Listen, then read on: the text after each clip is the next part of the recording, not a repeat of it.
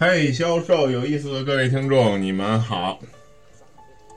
上期我们讲了一个聊天的问题，那么结果又涉及到一个如何问问题的一个方法，叫层层递进式提问。也就是说，不要把你的问题扔出去，变成碎片式的问题。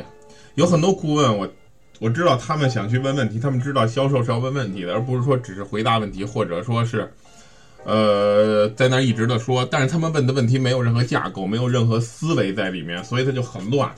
上，所以我教了大家一个方法，叫层层递进式提问。有人问这个跟那个聊天有关系吗？当然有关系了。其实聊天就是在这么进行当中的。不信今天你去跟任何一个你的朋友聊聊天试试看，你看看是不是这么发生的这个聊天，是不是根据问题、根据答案再引发出一个新的问题，根据答案再引发出一个新的问题。你们聊跑了题也是因为这么聊跑题的。All right，不断给大家提供这种免费的节目，所以呢，我觉得还挺爽的。嗯，今天呢，再教大家第二种方法，也是文章中曾经出现的。有兴趣你自己去文章里再去复习一下。All right，嗯，假想式的提问。什么叫假想式的提问嘛？我拿文章中的例子给大家看。经常我们会遇到一种客户，举个例子，在我们报价的时候，客户说你这个太贵了，我这个算了，不买。OK，那这个时候呢，我们说那您，哎呀，那您就只是因为这个价格问题嘛？那客户有可能他会说，嗯，是啊，你你要不你问问你们还有没有什么折扣？结果你回去想去问经理，或者说你就有一个隐藏的折扣，OK？那这个时候你就去问了，有可能，这是就是一种错误做法。然后你问完以后，回来以后报了那个价，客户说还是太贵，回家考虑考虑，这下你就完了，对吗？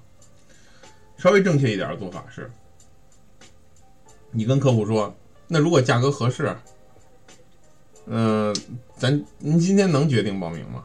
或者您今天能决定买这个东西吗？客户会说什么呢？很有可能他会说：“我还不知道你这个价格呢，对吧？我不知道你这个价格到底是多少，所以我现在也没法告诉你。你问这问题，All right，这就是问题了，这就是我们看到的问题在哪出现。所以我们推荐的方法是不断的假设。举个例子，我是顾问的话会说：“OK，价格。”首先，我想问问您，您的心理价位是多少？您可以告诉我，有没有？没有。OK，咱们这样好不好？假设啊，虽然我不知道这个价格到底经理会给您多少，或者说什么样的一个折扣，我真的不是很清楚，但也不会不会有很大的差距。我首先要告诉您，您是觉得价格差距很远吗？我如果他说不是，那好，咱们假设啊，假设待会儿我问出的这个价格，今天的价格是合适的、合理的。那我想问问您，如果这样的话，您还有什么其他疑问吗？还是就可以决定？那么这个客这个时候客户就会给我两种答案：一种他觉得能决定，一种他可能会提出另外一个问题，比如他说产品的另外一些细节不行，比如说如果是课程，他可能说这个我还是觉得那上课时间啊什么的；如果是什么汽车啊、房子，他可能会说我还是觉得我想看看那个那个品牌，或者我还是觉得它这个变速箱不行，或者我还是觉得。呃，这个不是南北通透，还得考虑考虑。那这个时候，RI 你就不用再去纠结于这个价格问题了，对吗？你先把那个问题解决，再解决价格问题，就是更好的选择。跟刚才大家看到一个应用，那么假设式的这个提问还能应用在什么地方呢？它的好处在哪？它的好处在于，就是你不用给出一个真正让他满意的答案，因为当你给出这个答案的时候，你也处于劣势了，你已经很被动了，所以你给出的是一个模糊的答案，但是满足他的条件的。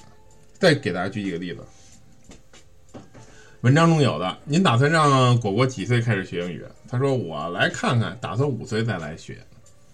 顾问说啊，那挺好的，为什么是五岁呢？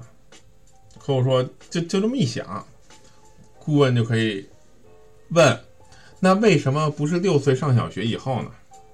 看到这个问题的问法了吗？那么我们去假设，可以假设的更远。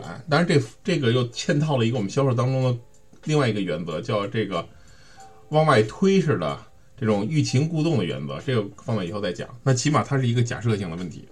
那么客户进入你的假设场景了，现在客户会想，哦，那上小学了，那客户会说小学再学就晚了吧？那顾问可以问为什么呢？客户说，呃，现在小孩儿都学前学一些吧，学一些英语吧。顾问说，您怎么知道的？您怎么了解到的？客户说，他幼儿园的小朋友都有学的。顾问说，那他们都是怎么想的？这也是一个假设性的问题。OK，因为他怎么知道人家是怎么想的呢？呃，客户说我没问，我不知道。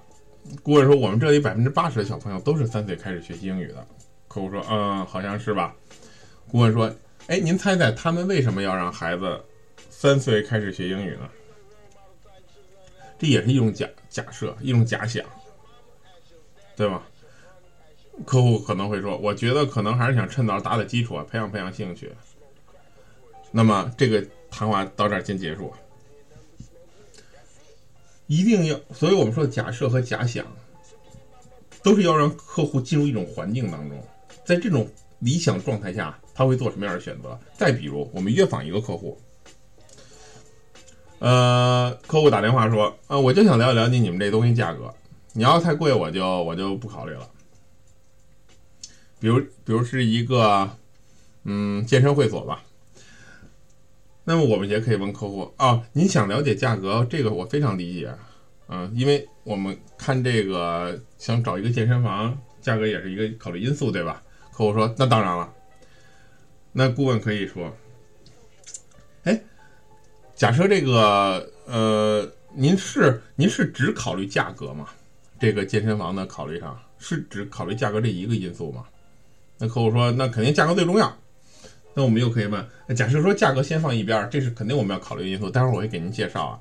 除了价格之外，您还会考虑什么因素呢？那么顾客问客户可能会说：嗯，我还想得看看环境吧，得那个我得看看距离吧，看看时间吧，整体我得我得考察一下吧。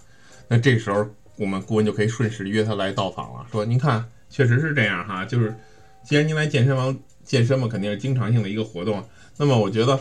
是不是除了价格之外，还要考察他的这个场地啊，等等教练啊，等等这些器械呀？刚才您也说了，其实我还是建议您过来参观一下，因为我们的价格有几个不同的档次，根据不同您报的会籍的一种种类。既然您也知道要去考察一下，我其实强烈建议您还是到我们健身会所来看一看，会非常好。那这个顺势就把客户约来了。所以也是通过一种假设式的提问，假设式的和假想式的东西，我们一定要去做假想和假设，把这个条件放在这儿，我们才能去搞明白客户到底现在想的是什么。OK，今天再教大家这么一个方法，希望你能回去尝试，好吗？就这样，再见。